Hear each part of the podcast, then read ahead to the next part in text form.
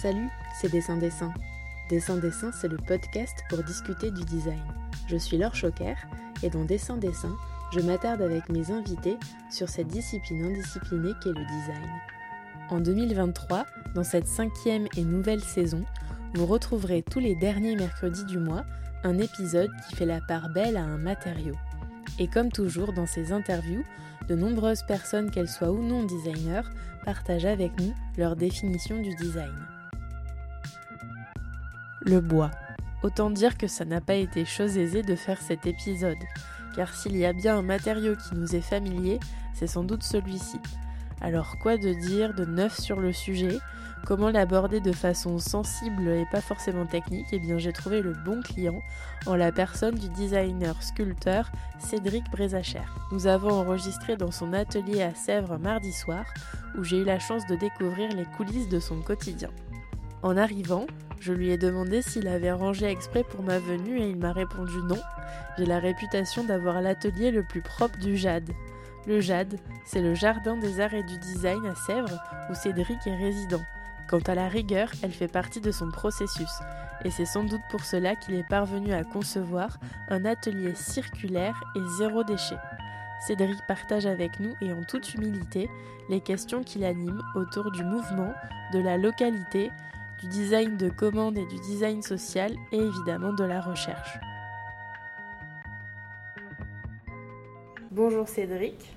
Euh, sur ton site internet, tout comme sur ton compte Instagram, il est indiqué que tu es designer sculpteur, diplômé de l'Institut euh, supérieur de design de Valenciennes en 2015. Euh, tu es ensuite dans la foulée à la Cofabrique à Lille, qui est un atelier participatif et collaboratif, où tu proposes tes services à des particuliers et des professionnels pour de la création et de la fabrication de mobilier sur mesure. En 2017, toujours euh, à la Cofabrique, tu crées l'atelier Cédric Brisacher en te spécialisant dans le mobilier en petite série, avec une démarche d'auteur euh, plus revendiquée. Et puis là, euh, depuis septembre, tu as intégré le JAD, on va en reparler. Et en 2021-2022, tu as repris tes études à l'ENSI Les Ateliers, où tu as intégré le master spécialisé création et technologie contemporaine. Donc là, aujourd'hui, on est au JAD, qui est le Jardin des Arts et du Design euh, à Sèvres, où tu es euh, résident, et euh, notamment à côté de la designer textile Rose Ekoué, qui est une précédente interviewée dans le podcast. Est-ce que j'ai oublié quelque chose? Non, c'est un bon résumé de, de mon parcours. Et souvent, c'est écrit aussi que tu es autodidacte, parce que ça veut dire qu'en fait, tu n'as aucune formation en ébénisterie. Non, non, toute euh, ma formation liée au travail du bois est, théorique. Euh, c'est lors de mes études euh, en design industriel à l'ISD Valenciennes, où on a appris par les cours de technologie comment transformer les matériaux.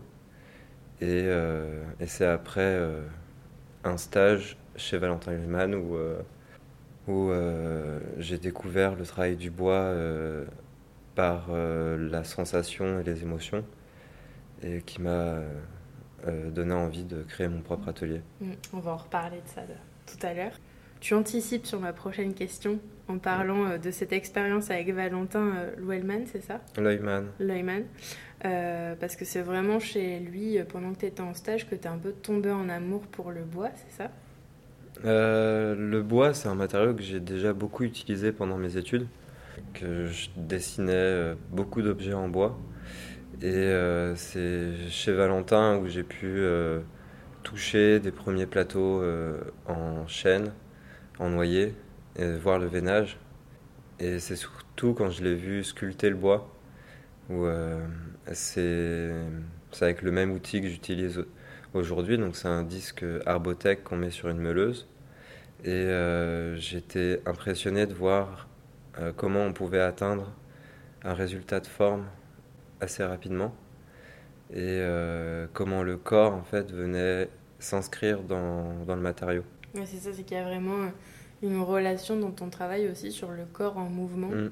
et comment tes gestes en fait influent sur, euh, sur ta pratique au quotidien. Oui, ça c'est tout un travail du coup qui a été nourri par la fabrication de pièces où au début j'ai J'ai commencé par euh, assembler des pièces en bois, les sculpter et les poncer pour retrouver une surface lisse, mais toujours avec beaucoup de courbes, puisque je suis très inspiré par l'organique, le monde végétal. Euh, mes premières références étaient l'art and craft et l'art nouveau. Et petit à petit, en fait, dans tout ce travail de surface, je me suis amené vers les outils manuels, puisque à la cofabrique, on était euh, en collectif avec d'autres ébénistes. Et c'est au fil de discussions avec eux qui m'ont conseillé de travailler à la râpe, à la vasseringue.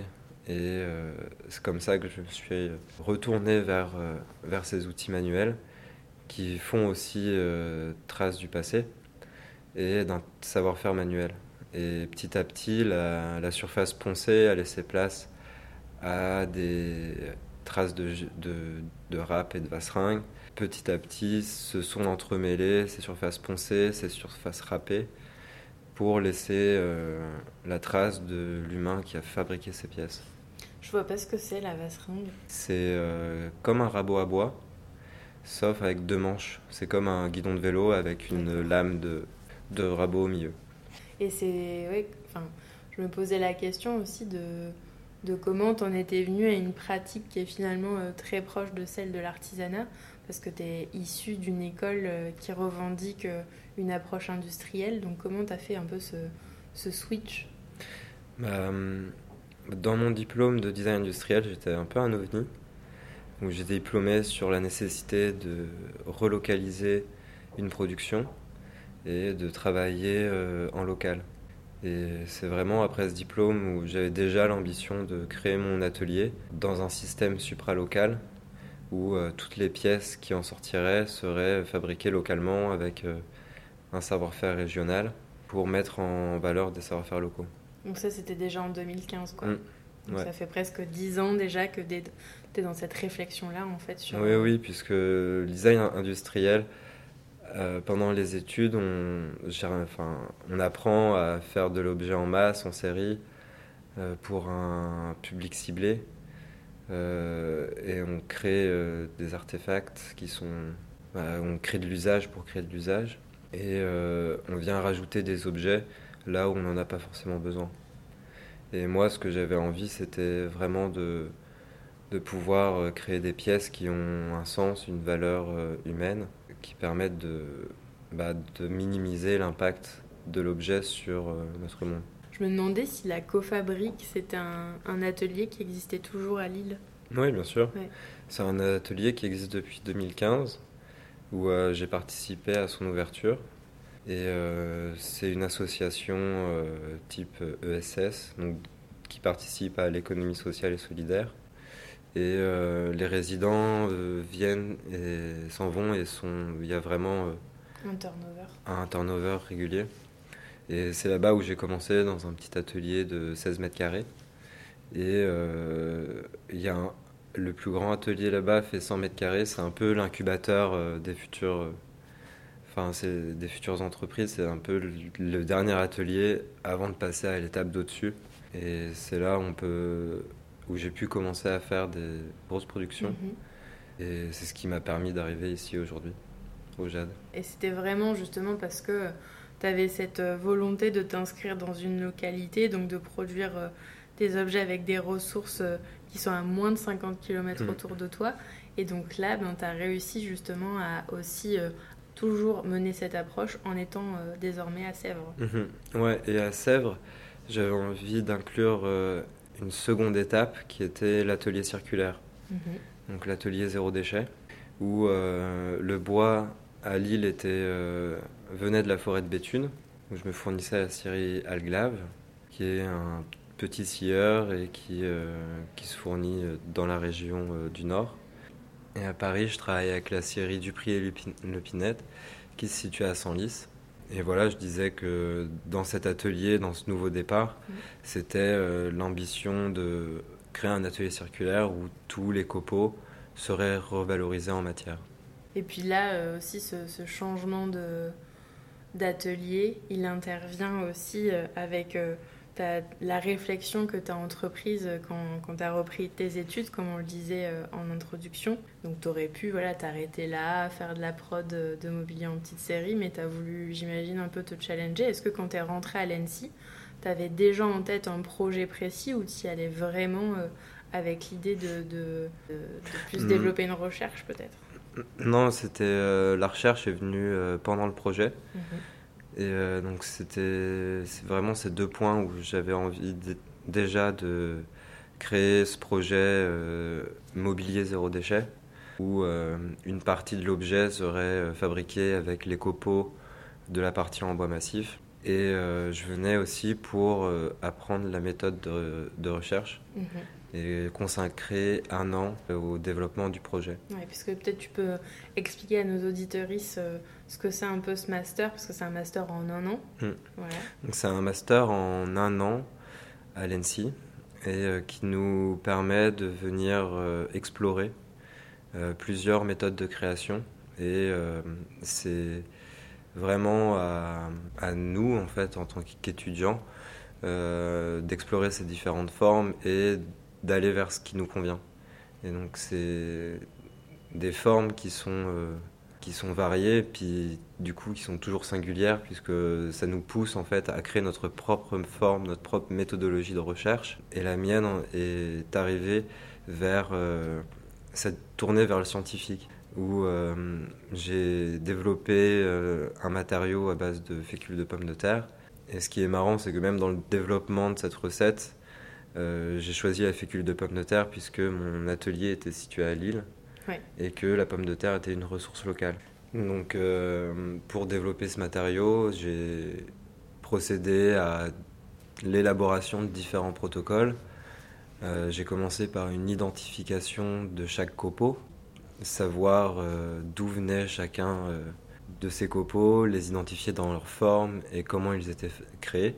Et petit à petit, euh, il y a eu beaucoup de lectures aussi. Ça, c'était un grand point de, de cette année où j'ai pu vraiment me, me, faire une bibliothèque et euh, questionner euh, l'être et comment on pouvait, enfin, comment dans notre forme et dans notre état on appartenait au monde. Tu as une lecture à partager avec nous?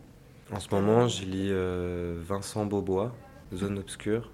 Ça me fait rire qu'il s'appelle Bobois, puisqu'on est sur un épisode sur le bois, la boucle est bouclée. ouais, ouais, bah, quand, quand j'ai vu le, son nom, ça m'a parlé. Et puis même, il fait une belle synthèse de, de toutes mes, mes autres lectures, où il reprend euh, Simondon, euh, Heidegger, qui questionne vraiment euh, cet état de transformation de la matière informe à la forme, à la forme finie. c'est des questionnements qui, euh, qui prennent beaucoup de sens puisque dans ma pratique, comme on le disait au début, il y a cette euh, recherche par la sculpture.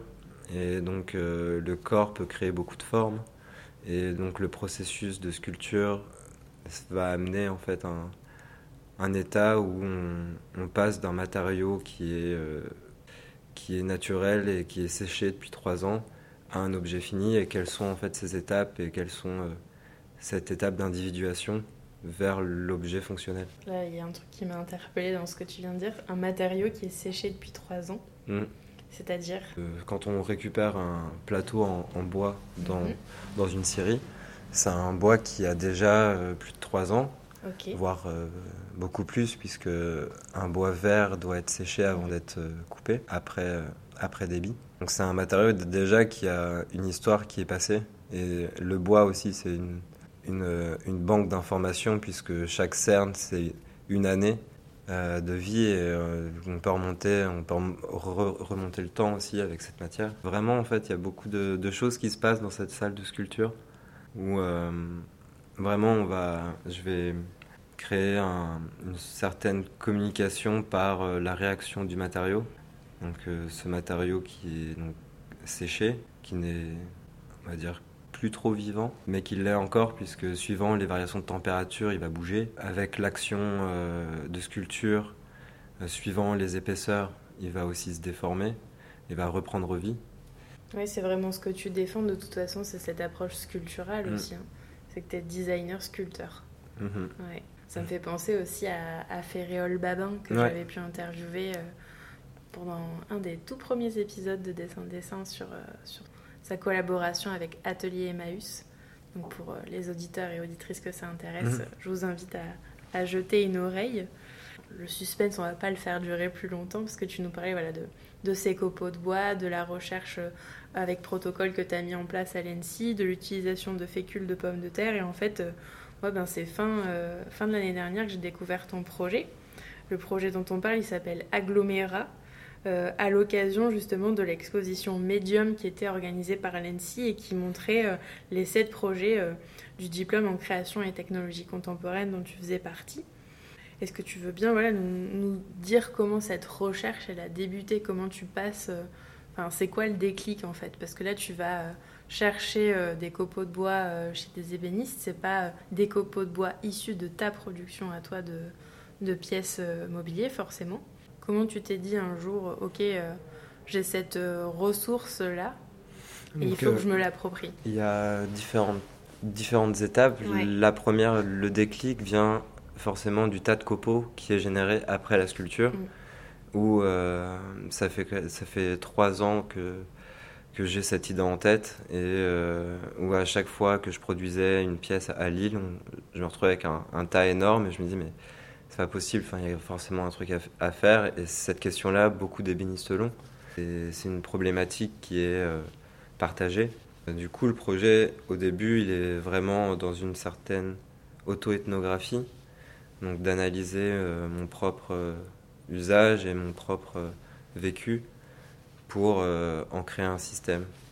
Et ce système, après, a pour but d'être développé et communiqué en open source pour qu'il puisse servir à, à d'autres ébénistes. Donc ça veut dire qu'en fait, entre gros guillemets, ta recette mm. euh, liant donc fécule de pommes de terre copeaux, tu vas la mettre en open source pour que d'autres gens puissent la, la, réaliser et fabriquer des objets avec. Oui, oui, complètement. Puisque c'est simplement de l'eau et de la fécule de pommes de terre. Euh, c'est une recette qui est très, très facile à faire, qui euh, n'implique pratiquement aucune énergie, à part celle du réchaud et de la presse, la presse hydraulique. Mais euh, la deuxième phase du projet que j'ai pas eu le temps de réaliser là, c'était de, de réaliser des, des, moules de compression où euh, le système de compression serait euh, réalisé directement dans le moule avec une vis de compression. Donc les plans seront disponibles sur mon site ou sur d'autres plateformes et, et permettront à, à qui veut reproduire ces machines. Donc oui, c'est vrai qu'avec euh, la précédente interviewée qui est Laurie Guillien, qui elle travaille sur un, matériau euh, issu de cendres de bois de chauffage domestique, elle me disait non mais en off euh, à la fin de l'épisode, elle me disait moi j'ai pas envie d'être la cinquantième designer à produire des échantillons matière mhm. pour Instagram. Et c'est justement ça aussi qui est, qui est intéressant. Et c'est la façon dont toi tu arrives à sortir un peu de ce schéma là parce que ton projet il a aussi une vocation ben voilà pédagogique et euh, de partage et presque émancipatoire. Mhm. Parce que ce, que ce dont tu as envie, justement, c'est que les gens s'approprient en fait ton projet. Et je trouve que c'est un peu à, à l'opposé. Alors, c'est pas pour mettre ton travail dans des cases, hein, loin de là mais euh, à l'opposé de ton travail de, production de mobilier en petite série, où là, mm. on s'adresse euh, ben, certainement à des gens aussi qui ont les moyens d'acheter des mm. pièces comme ça. Là, tu es dans une approche euh, vraiment oui, différente. complètement différente. C'est ce qui me manquait dans, dans le travail de sculpture, où, où c'est un travail qui est au final assez solitaire et qui va être destiné à un certain public. Alors que si je suis devenu designer, c'était pour faire du social et pour pouvoir faire de l'objet qui soit abordable et, qui puisse être euh, pour tous. J'avais cette grande utopie au début où je me suis dit bah, je vais faire du local, je vais pouvoir fabriquer en petite série et vendre euh, sur mon territoire, mais très vite on est dans des réalités économiques qui font que bah, il n'y a qu'un certain marché qui peut se l'offrir. Et euh, par ce projet, en fait, j'ai vraiment l'ambition de pouvoir retrouver en fait ces valeurs qui me sont propres et qui me sont chères et euh, oui, du coup, questionner en fait que la grande question où on se pose tous, mais comment pouvoir euh, diffuser euh, de l'artisanat aujourd'hui? Mm.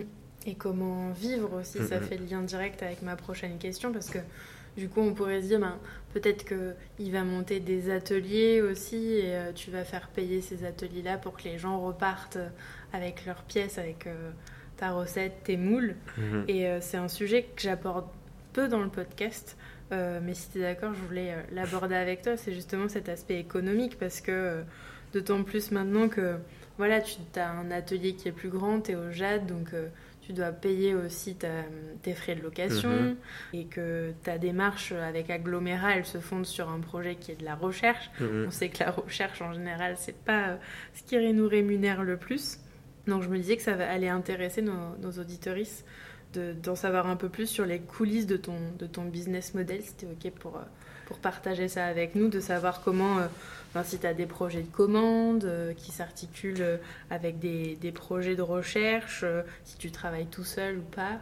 Oui, bien sûr, il n'y a pas de souci. L'activité de, de l'atelier est séparée vraiment en deux. Il y a une partie de production de pièces qui vont être destinées à un marché de collectionneurs qui euh, vont permettre de financer la recherche.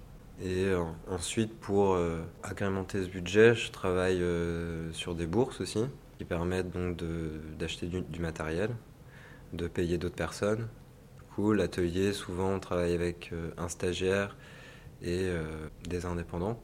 Le stagiaire va m'aider à continuer la recherche, où il va pouvoir suivre les protocoles, suivre de manière minutieuse euh, l'évolution du projet. Et euh, en gros, moi, derrière, je vais faire euh, la production pour pouvoir ramener du financement. Et euh, je suis comme un manager ensuite sur la recherche où euh, je donne les directives et suivant ce qu'on reçoit, enfin ce qu'on qu'on travaille ensemble, bah, permet de faire avancer le projet. Donc c'est vraiment ouais, tes, tes travaux euh, de sculpture en Mm. fait sur bois qui... euh, Qui finance finance le côté euh, plus social. Et comment t'es parvenu à justement te créer un réseau de personnes, enfin de collectionneurs euh, qui peuvent justement... euh, acheter ces C'est via des expositions ou euh, via des, la Paris Design Week, Milan Design Week, Maison et objets aussi. Maison et objets. où Mm. euh, j'ai pu rencontrer des diffuseurs via le système de galerie Mm. qui permet donc de diffuser le travail aux personnes concernées. Puis, puis voilà. Et voilà. Euh, on va revenir un peu à ta démarche euh, du local. On, on en Mm. parlait tout à l'heure que tu, voilà, tu, tu utilises des ressources qui sont à moins de 50 km autour de toi. Et euh, ta démarche, elle m'a fait penser nécessairement à celle du designer Nicolas Verskel qui a été interviewé dans un précédent épisode de Dessin Dessin sur le thème du tourisme, qui a une démarche autour de la notion de territoire. Et dans cet épisode, il a dit J'ai toujours cherché dans mes projets à parler de paysage et de terrain à travers des objets ou à faire émerger des objets par le territoire et je suis toujours à la recherche de ça, faire parler le terrain. Donc je me demandais si toi aussi c'était vraiment voilà cet aspect terrain, c'était un élément qui guidait dans ton travail. D'ailleurs, je me posais la question notamment par rapport au dessin de tes moules. Est-ce que tes moules sont inspirés peut-être du territoire dans lequel tu as trouvé tes copeaux? Ou Bah, pas du tout c'est pas c'est pas forcément le moule qui est inspiré du, du territoire, c'est la matière en elle-même. Où euh, par le projet Ag- Agglomérat, euh, j'essaie de raconter l'histoire qui se passe à l'intérieur de l'atelier euh, artisanal, où euh, le matériau, une fois compressé, va être euh, conçu comme une stratification du sol de l'atelier et on va pouvoir retrouver euh, les différents euh, copeaux, différentes essences, différents outils. Et c'est là-dedans où on va retrouver euh, la présence de l'artisan et de l'atelier qu'il a, qu'il a fabriqué avec les essences qu'il a utilisées. Et c'est par là on retrouve le territoire. Et c'est intéressant parce que c'est vrai que tu vois, moi, dans dans mon imaginaire, je m'étais dit, quand tu commençais à parler de tes protocoles tout à l'heure, je m'étais dit, ben, un copeau avec tel liant naturel, ça peut créer euh, comme une sorte d'essence. Mais en fait, toi, ce qui est intéressant aussi, c'est que tu mélanges tous les copeaux, Mm.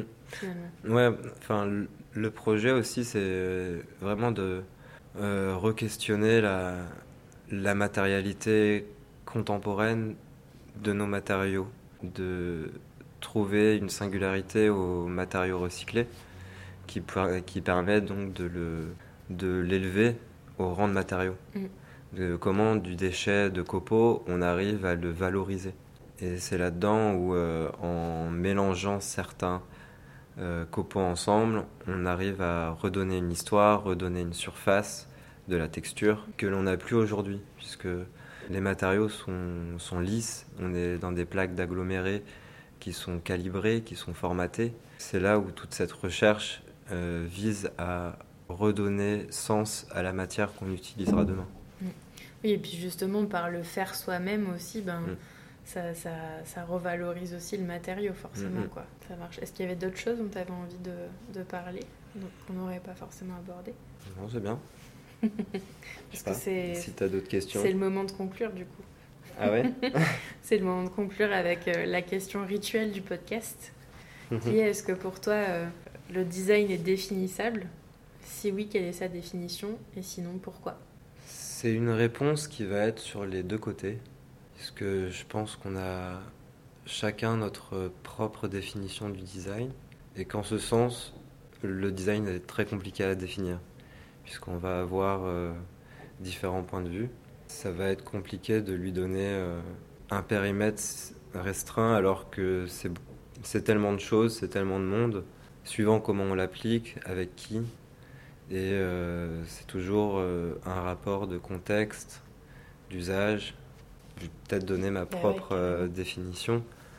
pour moi, donc, le, le design, c'est de faire des, des, des, objets qui soient utiles au monde.